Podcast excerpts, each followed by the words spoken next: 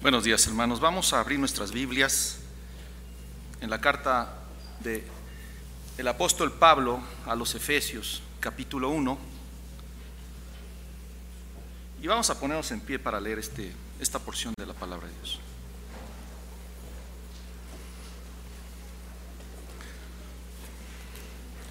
Efesios capítulo 1, verso 15 al 23.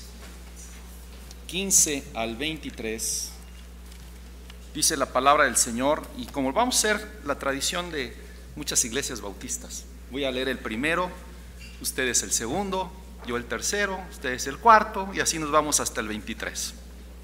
Dice la palabra de Dios, por esta causa también yo, habiendo oído de vuestra fe en el Señor Jesús y de vuestro amor para con todos los santos,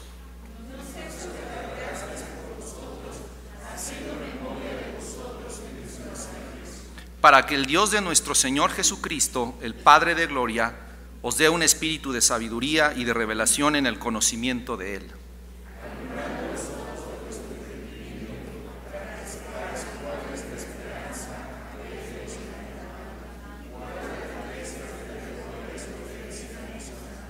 y cuál la supreeminente grandeza de su poder para con nosotros los que creemos, según la operación del poder de su fuerza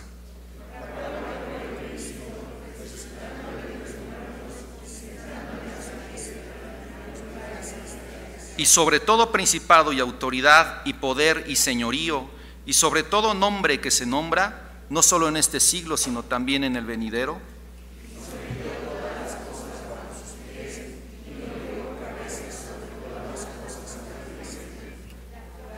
La cual todos, la cual es su cuerpo, la plenitud de aquel que todo lo llena en todo. Padre, en esta mañana te pedimos que nos ayude, Señor, a tener la esperanza, Señor, a reposar en tu inmenso e infinito amor y poder, Señor.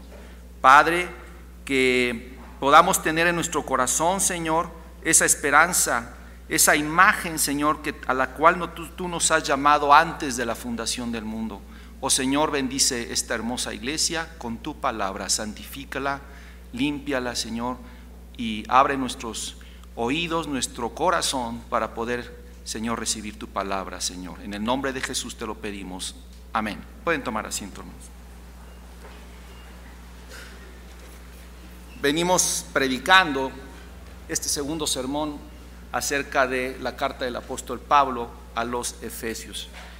Ah, ya eh, vimos muchas enseñanzas de nuestro Dios en los primeros versículos de esta hermosa carta y ahora vamos a ver esta segunda porción del capítulo 1 de Efesios. Y eh, el, Pablo, en los últimos versículos de la primera parte, es decir, versículo 13 y 14, habla claramente acerca de que nuestra iglesia, nosotros como personas, como hijos de Dios, hemos sido apartados, hemos sido sellados con el Espíritu Santo de la promesa y hemos sido eh, apartados para recibir una herencia. El Señor, eh, por medio del apóstol Pablo, nos dice que nos ha sellado con un sello de autoridad, con la imagen del Señor Jesucristo, para que nosotros seamos esa posesión adquirida por Dios. Es decir, eh, ya no hay manera de que una vez que seamos sellados por el Espíritu Santo y esta iglesia sea sellada por el Espíritu Santo, de que podamos perder nuestra, nuestra, nuestro parentesco, por así decir, nuestra relación con Dios como hijos de Dios. Ya fuimos sellados por el Espíritu Santo de la promesa y esas arras son la garantía de que somos hijos de Dios y que vamos a tener esa hermosa herencia hasta que nosotros veamos al Señor Jesucristo de cara a cara. Así es que esta herencia, este sello del Espíritu Santo es irrevocable. Y eso nos da una seguridad preciosa a nuestro corazón de que soy hijo de Dios, de que esta iglesia es el cuerpo de Cristo porque está sellada por el Padre con la imagen. Vamos a suponer, imaginarnos que ese sello tuviera una imagen. Ese sello tiene la imagen de Jesucristo. Eh, eh, eh, en ese sello que es indeleble, para nosotros en nuestro corazón. Ahora el apóstol Pablo, en su versículo 15, dice, por esta causa también yo habiendo oído de vuestra fe en el Señor Jesús y de vuestro amor para con todos los santos, no ceso de dar gracias por vosotros, haciendo memoria de vosotros en mis oraciones. Pablo hace una oración hermosa por la iglesia. Pablo va a orar por la iglesia.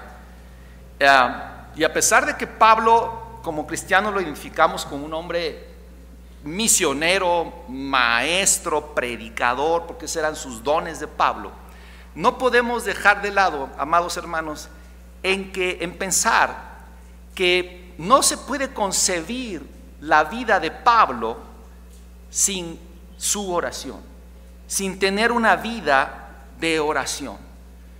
Algo esencial en la vida de Pablo es que era un hombre de oración. Y vemos cómo en sus cartas él ora por la iglesia. Pablo entiende que la oración va a ser el motor de su vida va a ser el principal motor que va a edificar a la iglesia.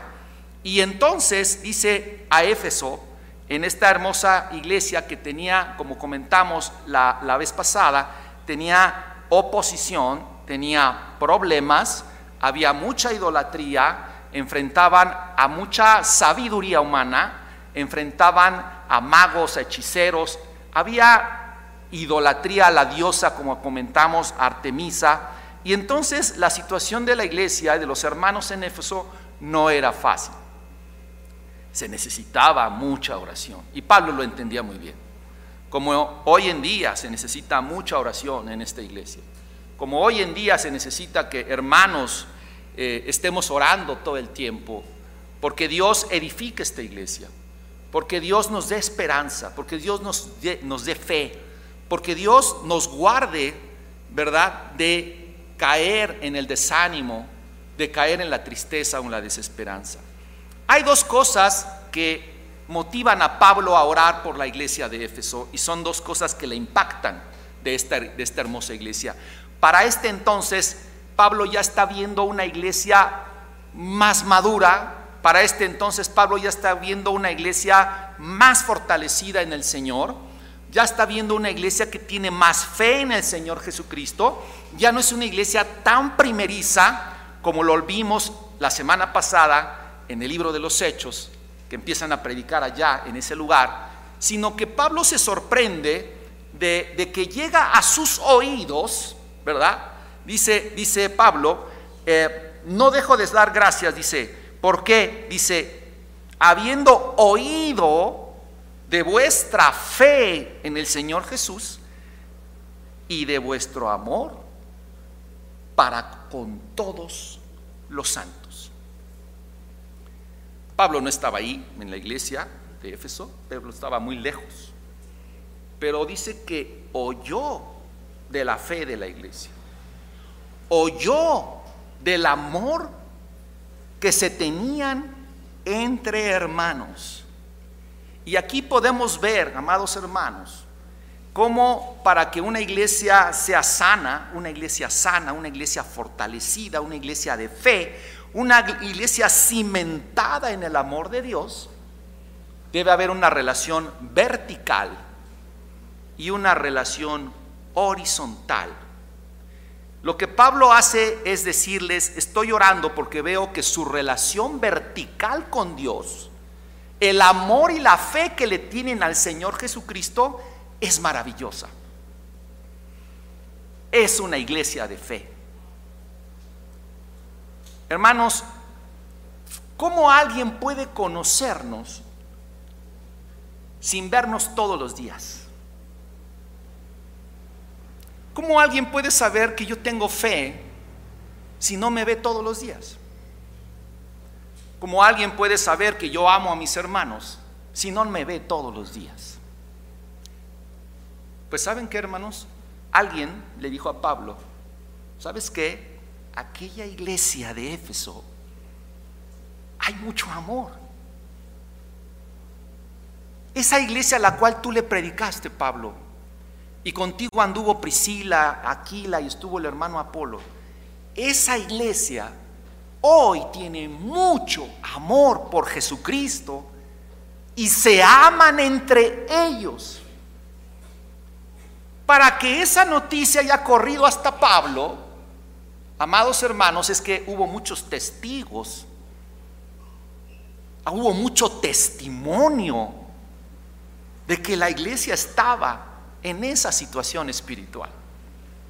Por eso Pablo se regocija con esa oración y les dice, no ceso de orar por ustedes, porque estoy seguro porque he oído de la fe que esta iglesia tiene al Señor y de cómo se aman entre ustedes. Era una iglesia que no hacía ruido en el sentido de hacer grandes eventos, grandes cosas, o hacer ruido con, con tanta, con una banda de 100 personas, sino era una iglesia que llamaba la atención porque tenía fe en el Señor Jesucristo, porque tenía fe en Dios, en medio de circunstancias muy complicadas, muy difíciles entre las familias. Había problemas familiares había problemas políticos, había mucha persecución. Y había mucho amor entre los hermanos. La iglesia va a enfrentar batallas. Nosotros hemos enfrentado batallas, amados hermanos. La iglesia va a enfrentar batallas de indisciplina, de desacuerdos, de falta de ánimo, de problemas financieros, de frialdad, de, pecado, de ataque de Satanás, de necesidades. La iglesia va a enfrentar problemas. Pero Pablo dice, esta es la fe que ha vencido al mundo. Esta es la victoria. Dice Primera de Juan 5:4, porque todo lo que es nacido de Dios vence al mundo y esta es la victoria que ha vencido al mundo, nuestra fe. Nuestra fe. ¿Y qué ha nacido de Dios, hermanos? ¿Qué ha nacido de Dios sino nuestras vidas regeneradas en Cristo Jesús? es inconcebible, es contradictorio, es más, no existe una iglesia verdaderamente cristiana que no venza al mundo en fe. Porque sería como decir entonces que hay iglesias cristianas que no son victoriosas. Pero eso era es como decir que no ha nacido de nuevo esa iglesia. Es que va junto con pegado. Si yo ya nací de nuevo, entonces tengo fe en el Señor Jesucristo y tengo asegurada la victoria en este mundo. La relación horizontal, esa es la relación vertical. Ahora Pablo dice también, me asombro de esta iglesia por su relación horizontal que tienen ustedes de vuestro amor para con todos los santos. Es decir, la iglesia no solamente aprende del amor de Dios, no solamente ha sido regenerada, no solamente ha nacido de, nuevo, sino que demuestra ese amor amando a los demás santos. Pablo no califica a la iglesia de Éfeso por el gran templo.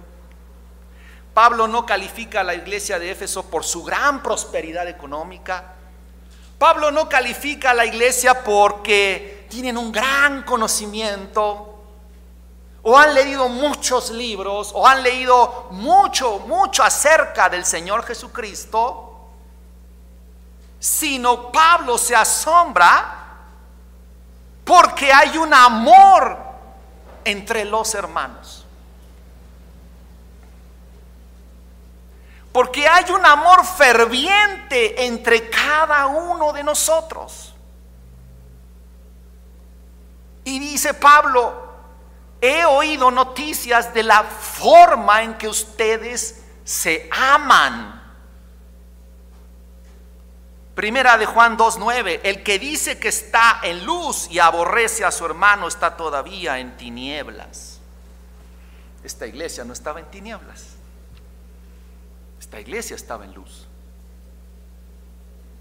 ¿Cuál es el problema de por qué no muchas veces nos olvidamos de este tema fundamental en la iglesia de no amarnos? Porque todo nace en nuestro corazón, ensimismado, en donde vemos, hermanos, de verdad, aquí tenemos que pedirle perdón a Dios porque por lo que primero vemos es por nosotros mismos, esa es la verdad.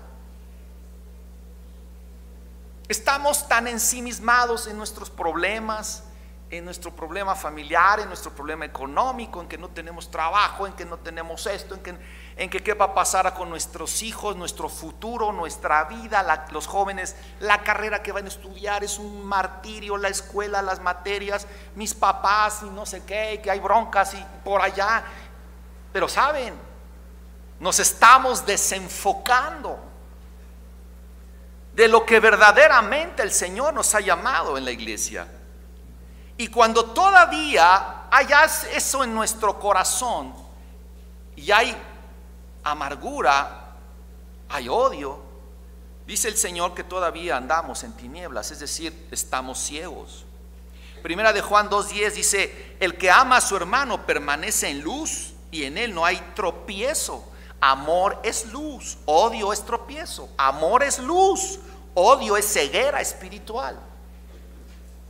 Primera de Juan 3:11 dice, porque este es el mensaje que habéis recibido desde el principio, que os nos amemos unos a otros. Primera de Juan 3:18, hijitos míos, no amemos de palabra, sino de hecho y de verdad, sino de hecho y de verdad. ¿Por qué tenemos la capacidad de amarnos entre nosotros, amados hermanos? Porque hemos nacido de nuevo. Porque el Señor nos ha transformado. Porque antes nuestro pertenecíamos al reino del pecado. Porque ¿quién moraba en nos? ¿Qué moraba en nosotros sino el pecado, amados hermanos? Pero al haber sido regenerados, ahora mora en nosotros el amor de Dios. Y este es el mandamiento, su mandamiento, que creamos en el nombre de su Hijo Jesucristo y nos amemos unos a otros como nos lo ha mandado. Es decir, es una orden, amarnos, no es selectivo. No es yo vengo a la iglesia, entonces voy a seleccionar qué hermanos me caen bien para entonces mostrarles mi amor.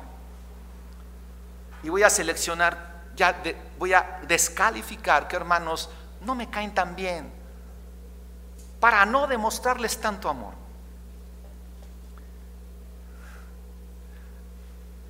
¿Han ido a los buffets? Hay pasteles de, de todos ahí, postres, flanes, hay comida, hay arroz, hay pollo, verdura, camarones, este, para gordos, para flacos, para todo. ¿eh? Los que se quieren subir de peso, los que quieren bajar. un buffet bien hecho. ¿eh? Pues la iglesia no es un buffet, hermanos. Para ver qué, me gusta, eso lo tomo, eso me lo llevo. Eh, no, no, no es para seleccionar. La iglesia es un solo cuerpo. La iglesia es una familia espiritual. La iglesia, hermanos, ah, somos hermanos de sangre. ¿Por qué? Porque el ser hermanos costó la sangre de Cristo. Somos hermanos de sangre. Y saben, muchas veces somos así, como el buffet, seleccionamos a ver a qué hermanos le hablo, a ver a qué hermanos, con qué hermanos puedo convivir, a ver a qué hermanos saludo, a ver con qué hermanos puedo contar. Y somos muy selectivos. Y esto no tiene nada que ver ni con tu educación, ni con la posición económica que tengas. Esto de amar a los hermanos, amados hermanos, es algo que nace del corazón, transformado por la obra de Jesucristo en la cruz del Calvario. Es algo que no me debería costar trabajo. Aún en mi corazón necio y humano, y digo, este hermano no lo trago ni con huevo. Todavía en esto tenemos que caer de rodillas, pedirle perdón a Dios y decirle, Señor, ayúdame a amar a mi iglesia completa, porque tu cuerpo no está mutilado, tu cuerpo está completo. Y mi obligación es amar al cuerpo completo.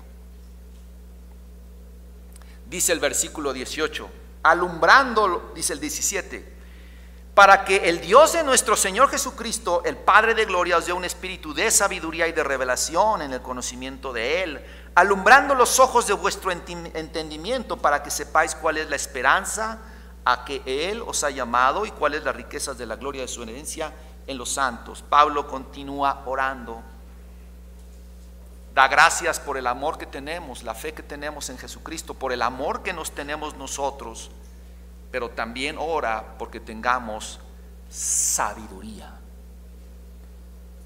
Una iglesia sabia. Cuando nos amamos necesitamos sabiduría, pero es una sabiduría espiritual. ¿Saben, hermanos? Ah, Pablo está orando porque la iglesia sea sabia, porque necesitamos estar muy alertas, porque el diablo anda como león rugiente buscando devorar nuestras familias, nuestros jóvenes, a, a, nuestras esposas, a nuestros esposos. Tenemos una batalla y necesitamos sabiduría y necesitamos inteligencia. Job 28, 28 dice, el temor del Señor es la sabiduría y el apartarse del mal la inteligencia. Proverbios 2.6 dice, Jehová de, la, Jehová de la sabiduría y de su boca viene el del conocimiento y la inteligencia. Queremos tener hermanos sabios, hijos sabios. Enseñemos a Dios en nuestras familias. Enseñemos la Biblia a nuestros jóvenes.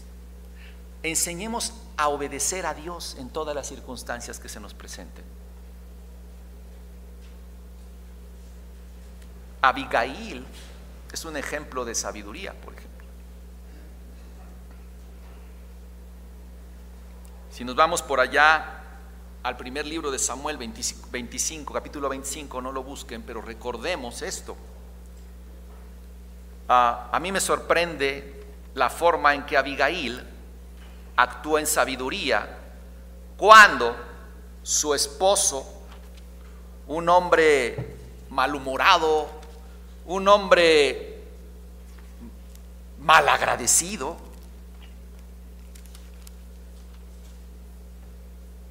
prácticamente iba a destruir su familia.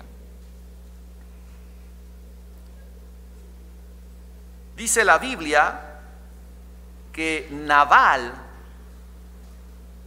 era un hombre iracundo, malhumorado, de genio siempre. Y su mujer Abigail dice que era una mujer de buen entendimiento y, de hermosa apariencia, pero el hombre era duro y de malas obras y era del linaje de Caleb. Cuando no, cuando no estamos, hermanos, en el Señor, cuando no nos bebemos la Biblia y la guardamos en nuestro corazón y nos falta sabiduría, es cuando ponemos en riesgo nuestras familias. David le manda a decir a Nabal, hey, te voy a mandar unos jóvenes, dales lo que necesitan, porque a tus, a tu ejército, a tu gente, yo la, hemos tratado muy bien. Ahora eh, David lo que le está pidiendo a Nabal es, regrésanos el favor para estos jóvenes. Y él se enoja y dice, no es posible, yo no le voy a dar de mis cosas a esos jóvenes, yo no voy a hacer nada se olvidó de lo que, de lo que David había hecho por él. Una de las formas de insensatez del pueblo, una de las formas de insensatez del cristiano es ser mal agradecido. Mal agradecido. Se nos olvida lo que Dios ha hecho por nosotros, hermanos. Y David dice, ah, ok, muy bien. ¿Sabes? Vamos, vámonos con levante sus espadas, vamos a ir tras Naval y vamos a destruir a todos sus siervos, a todas, no vamos a dejar a uno solo por lo que me acaba de, hecho, de, hacer Naval. Y sale su mujer, oye de lo que va a hacer David y Abigail, dice la Biblia, que Abigail reflexiona, ora, resuelve y dice que tomó a 200, panes, dos cuervos de vino, cinco ovejas guisadas, cinco medidas de grano tostado y, y armó un paquete enorme. Fue con David y dijo, Señor, perdónanos. Acepta esta ofrenda y perdónanos. Tú eres rey. Tú serás exaltado. Y no te manches las manos de sangre con mi esposo. Hermanos, se requiere de sabiduría, de sabiduría, de inteligencia para apartarnos del mal camino. Proverbios lo dice, por tiempo no lo podemos leer todo, en Proverbios 2 lean. El que es sabio se aparta del mal. El que es sabio le da la vuelta al pecado. El que es sabio, aunque la mujer extraña se le presente y sea una tentación, le da la vuelta también. La sabiduría te aleja de los problemas. La sabiduría te aleja del el pecado. La sabiduría te, aleja de la destrucción de tu propia familia. Conocer a Dios, hermanos. Conocer a Dios.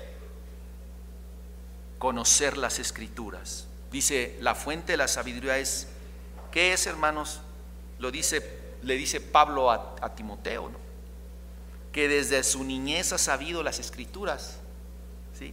Que desde su niñez le ha hecho sabio conocer las escrituras. Por eso la madurez espiritual de la iglesia, hermanos, se mide en función de qué tanto nos amamos y qué tanto somos sabios en conocer las escrituras. Dice la Biblia en Santiago 3:17, Santiago 3:17,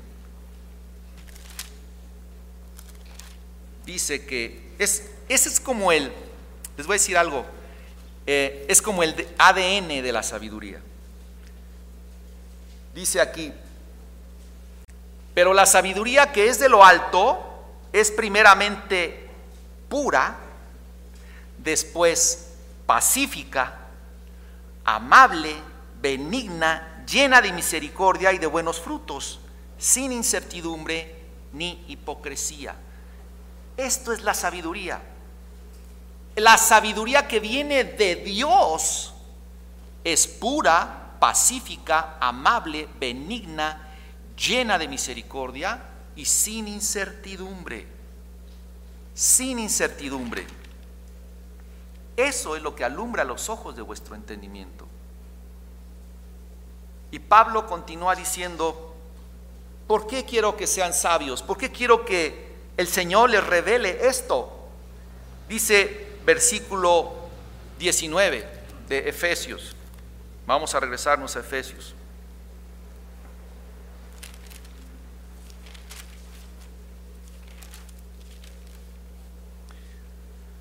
Alumbrando los ojos de vuestro entendimiento para que sepáis cuál es la esperanza a que él, os ha llamado y cuáles las riquezas de la gloria de su herencia, esperanza. Sobre este tema podría tardarme mucho tiempo. Esperanza. Fíjense que la esperanza de la que habla Pablo no es un pensamiento positivo acerca de nuestra vida, hermanos. No es voy a pensar positivamente de mí. Voy a pensar positivamente de este problema. Porque si pienso positivamente en este problema, se va a resolver. Esa no es la esperanza bíblica. Pablo ora porque nuestra iglesia tenga esperanza. La esperanza bíblica es la certeza, es una certeza, no es una probabilidad de que Dios me cumpla sus promesas a mí. La esperanza bíblica es una confianza y seguridad de que Dios me va a ser poseedor de sus promesas. No es una probabilidad de que Dios me va a bendecir. No es una probabilidad de que Dios tal vez me dé lo que me está prometiendo en su palabra. No es una probabilidad. La esperanza a la que Dios nos ha llamado es a la certeza de que todas las promesas del Señor se van a cumplir en esta iglesia se van a cumplir en nuestras vidas, hermanos, en nuestras vidas. Se va a cumplir lo que Dios ha hecho conmigo en mi familia, en mi iglesia. Dice Primera de Pedro 1, 3 al 6. Allí en Primera de Pedro 1. Vamos a ver. 3, 1, de 3 al 6. Dice, bendito el Dios y Padre nuestro Señor Jesucristo, que según su grande misericordia nos hizo renacer, renacer, renacer. Vuelvo a repetirlo, renacer. A una esperanza viva por la resurrección de Jesucristo de los muertos para una herencia incorruptible, incontaminada e inmarcesible, reservada en los cielos para nosotros, que sois guardados por el poder de Dios mediante la fe, para alcanzar la salvación que está preparada para ser manifestada en el tiempo postrero. Parece una, un espejo de lo que está diciendo Pablo en Efesios.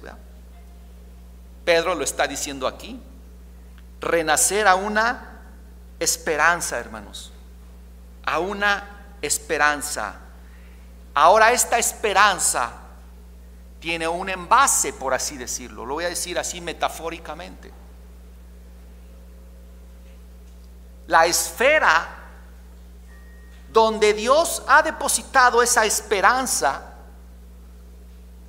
donde Dios ha depositado esa seguridad de la resurrección de Jesucristo de los muertos, es en la iglesia, amados hermanos. Es en la iglesia. Es entre los hermanos. Si vemos bien, Efesios dice, ¿verdad? Vean bien, vean bien ahí. Ah, dice aquí, alumbrando los ojos de vuestro entendimiento para que sepáis cuál es la esperanza que Él os llama y cuáles las riquezas de su herencia en, en, en, en los santos. En los santos. Es en la iglesia, es entre los santos, entre la comunión de nosotros como hermanos, donde Dios deposita su herencia su esperanza, su riqueza, su propósito, su resurrección, su salvación es en su iglesia. No está fuera de la esfera de la iglesia. La esperanza que Dios nos ha dado está en su cuerpo, en su iglesia. Yo no puedo haber creído en el Señor Jesucristo, sentirme perdonado, amado, salvado, si al mismo tiempo, amados hermanos, no amo a mi iglesia. Eso es imposible. Usted puede amar al cuerpo y odiar a su, a su amar a, a su cabeza y odiar a su cuerpo. ¿Se puede? ¿Cuánto amo mi cabeza? Pero a mi cuerpo no me gusta. En el momento en que yo conozco al Señor, entonces también amo a su cuerpo. Y su cuerpo es la iglesia. Continúa Efesios y dice, ¿y cuál la supereminente grandeza de su poder para con nosotros los que creemos, según la operación del poder de su fuerza, la cual operó en Cristo resucitándole de los muertos y sentándole a su diestra en los lugares celestiales. Hay un poder, hermano, que tal vez nuestra mente no alcance a comprender. Es el poder que resucitó a Jesucristo de los muertos, dice la Biblia. Es el mismo poder que opera en nosotros como hermanos y como iglesia. No menguó su poder el Señor. Todo el poder que el Dios Padre operó en la resurrección de Jesucristo y de conservar su cuerpo incorruptible a pesar de estar muerto en una tumba, ese cuerpo jamás se echó a perder. Nunca se echó a perder. Ese, poder que operó en el cuerpo del Señor Jesucristo y lo resucitó para dejar la tumba vacía, es el mismo poder que opera en nosotros. Es el mismo poder que opera en nosotros. Lo voy a leer en esta versión para ver si podemos eh, clarificar un poquito nuestra mente me gusta mucho la versión de la nueva versión, de la nueva versión internacional, donde dice el versículo 19. Y cuál incomparable es la grandeza de su poder y eh, a favor de los que creemos. Ese poder es la fuerza grandiosa y eficaz que Dios ejerció en Cristo en Cristo, cuando lo resucitó de entre los muertos y lo sentó a la derecha en las regiones celestiales, muy por encima de todo gobierno, autoridad, poder, dominio y de cualquier otro nombre que se invoque, no solo en este mundo, sino también en el venidero. Esa fuerza, ese poder es la que resucitó a Jesucristo, es la que dejó la tumba vacía y es la que ahora opera en los santos en la iglesia.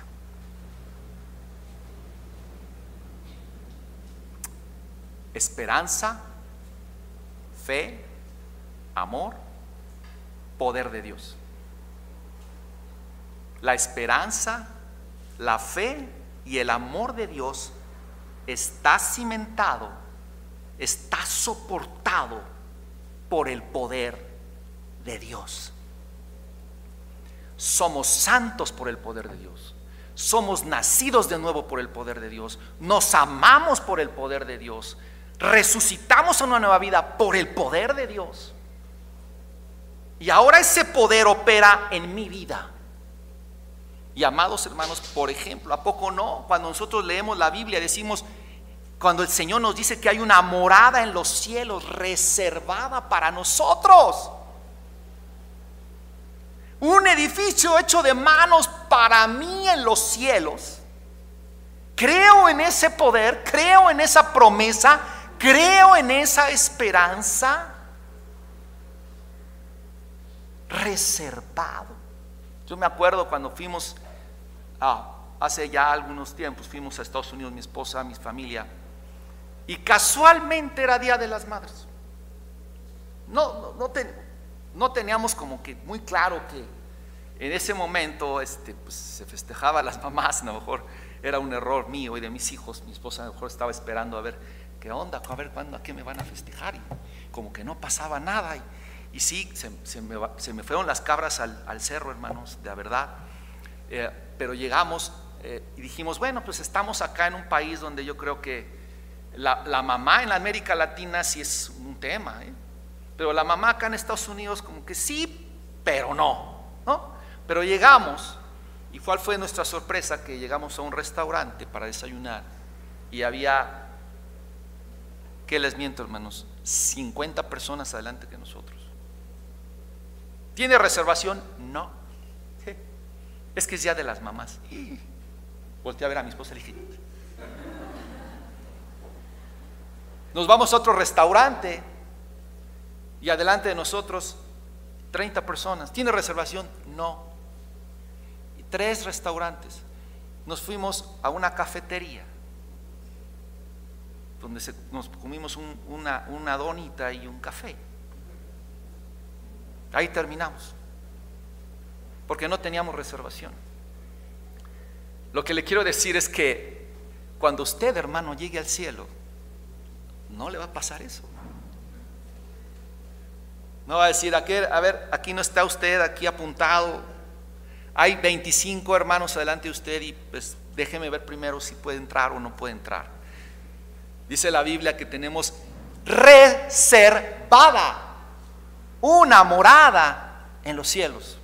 Y eso me da esperanza, hermanos. Eso a mí me da esperanza. Me da esperanza el poder de la oración de una viuda. Me da esperanza el poder de la oración de un padre por su hijo enfermo o de un hijo por su padre alcohólico. Me da esperanza la oración de una esposa por su esposo que no tiene trabajo. Me da la esperanza de la oración de un esposo por su esposa. Ese poder es el poder que opera en la iglesia que operó también en la resurrección de Jesucristo. Es el poder que nos rescató del hoyo. Veía yo una, un, documental de perros, ahí en la pantalla IMAX ahí de, de Chapultepec, ahí nos metimos para matar el tiempo, pero me gustó el tema. Perros rescatistas, bellísimo. Ponen a los perros a rescatar gente abajo de un desastre. Y ponen como ejemplo el terremoto de México. Cómo trajeron perros de Estados Unidos, de muchas partes de Alemania y todo, para rescatar gente abajo de los, literal, abajo de los escombros, de los escombros, de los escombros, de los escombros. Y cómo los perros logran en cuestión de dos horas rescatar gente. Y es donde yo digo, el poder que opera en nosotros el Espíritu Santo nos encontró abajo de los escombros. El Espíritu Santo me encontró abajo de los escombros, donde nadie me pudo ver, Dios me vio. Donde nadie pudo ver mi tristeza, mi amargura, mi necesidad, mi, tristeza, mi pobreza espiritual Dios me vio. el poder de Dios sí me vio, sí me logró rescatar de, ese, de, esos escombros. Es el poder de Dios. Cuando Jesús le dice al, paralítico ah, que es más fácil que te diga te perdono tus pecados o levántate y vete caminando a tu casa, porque los fariseos decían, ah, él, solamente Dios perdona pecados, tú no puedes perdonar pecados, Jesús. Y Jesús para demostrar su poder dijo, ok, muy bien, ¿qué es más fácil? ¿Decir, te perdono tus pecados? ¿O decir, levántate, ponte a caminar y vete a tu casa? Y le dice al paralítico, a ti te digo que te levantes y que te vayas a tu casa. El inconverso no ve esta parte interior del corazón de los cristianos que ya experimentamos eso. Si yo voy con un inconverso y le digo, ¿qué crees? Cristo perdonó mis pecados. ¿Saben qué me ha pasado? Que se me quedan viendo, ajá, padre, ¿no? Te felicito. ¿Qué le dice a un inconverso? Cristo me perdonó mis pecados. Si es una persona un poco sensible, decir, ah, sí, este, ¿y cómo fue eso? Pero si no, decir, oh, está bien.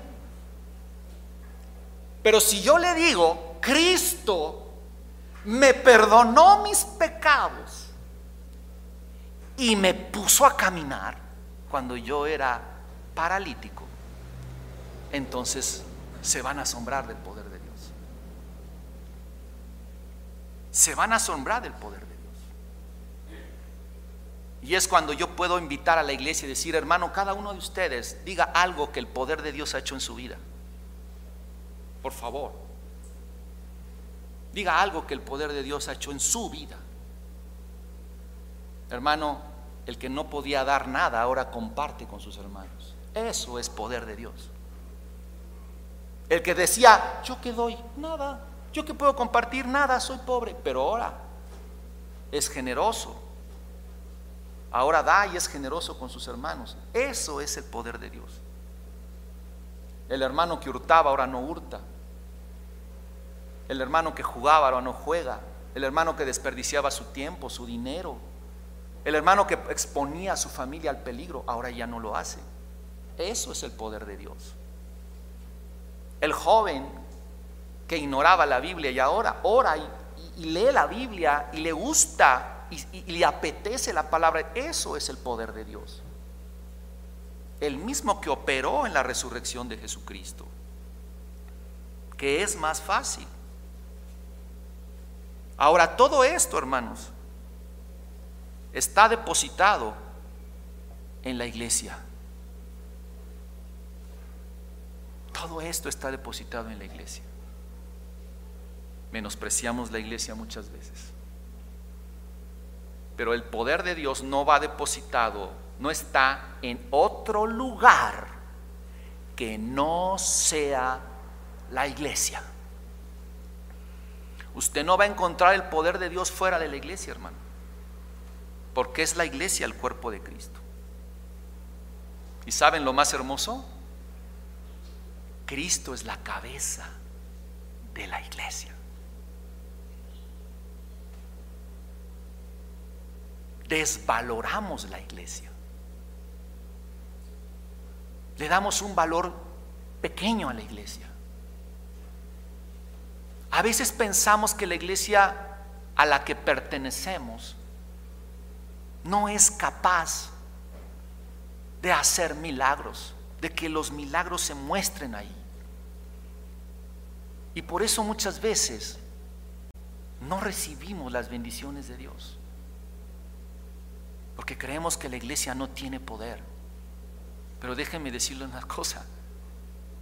La iglesia tiene el poder para sobrepujar los problemas de manera sobrenatural en nuestras familias, en nuestras vidas. ¿O quién duda del poder de Jesucristo? ¿O quién duda del amor del Padre? Si creemos que Jesucristo resucitó de los muertos, entonces, amados hermanos, creemos que el poder de Dios está en esta iglesia. Cada don que cada uno de nosotros tenemos, cada don es una manifestación del poder de Dios. Cuando yo veo un hermano dando clase, un hermano tocando el piano, un hermano cantando, un hermano yendo a misiones, un hermano orando, es una manifestación del poder de Dios. Pero nosotros ignoramos la iglesia. Hacemos el cuerpo de Cristo, a veces hermanos, lo voy a decir muy feo, como nosotros queremos. Aunque a él no le pasa nada, ¿eh? Pero pensamos que podemos desquitarnos con la iglesia, que podemos hacerle algo al cuerpo de Cristo. Pensamos en nuestra ingenuidad que podemos hacerle algo al cuerpo de Cristo. No. Somos parte del cuerpo de Cristo. Dice, dice Pablo, versículo 21.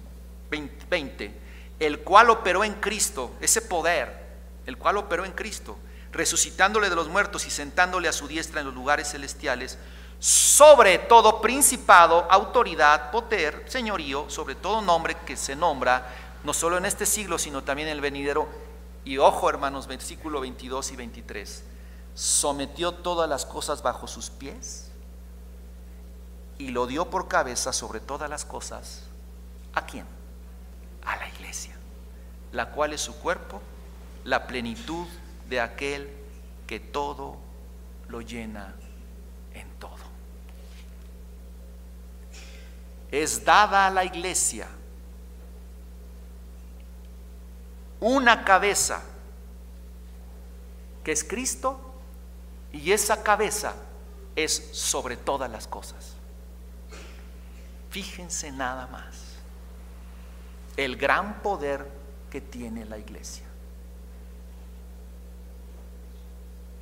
Lo necio escogió Dios para avergonzar a lo sabio.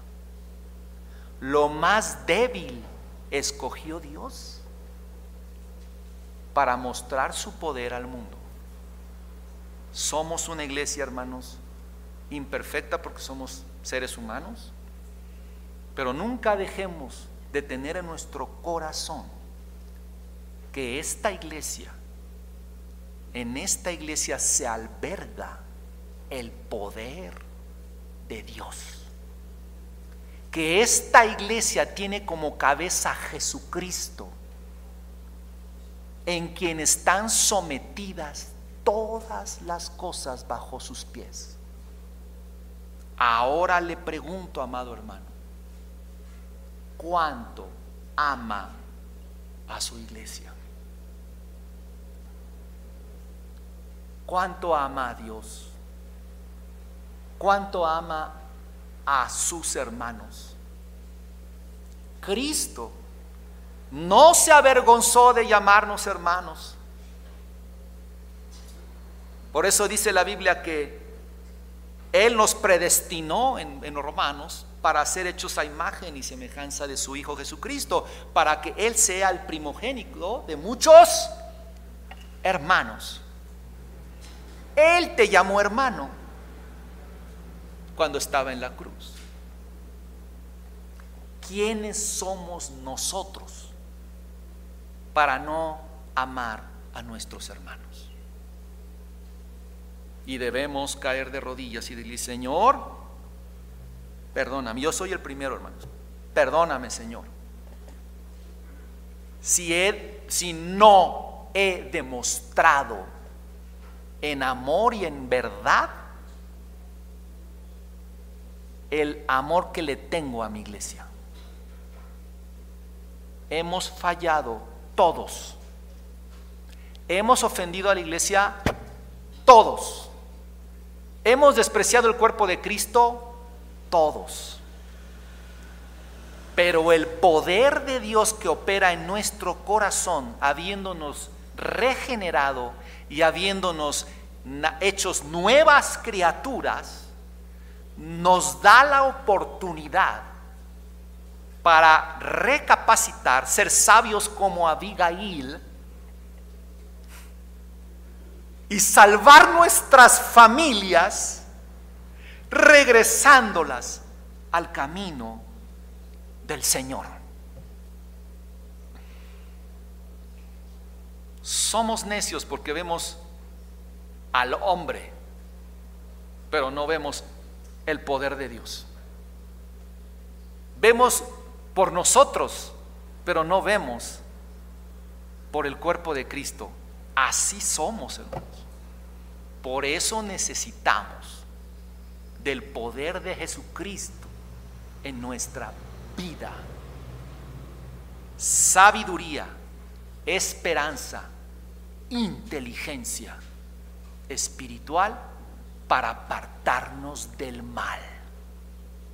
El diablo anda como león rugiente buscando a tu familia y a la mía. Los jóvenes cada día menos apetecen tener a la Biblia como única regla de fe y de práctica. Los varones, incluyéndome a mí, hemos olvidado que la Biblia es nuestra autoridad. Hemos olvidado que el mayor amor al que nos ha llamado el Señor es amar a mi iglesia. Los varones lo hemos olvidado. Tenemos muchos pretextos. somos buenísimos para los pretextos. Es que me fue mal la pandemia, mi esposa, mis hijos, mi trabajo.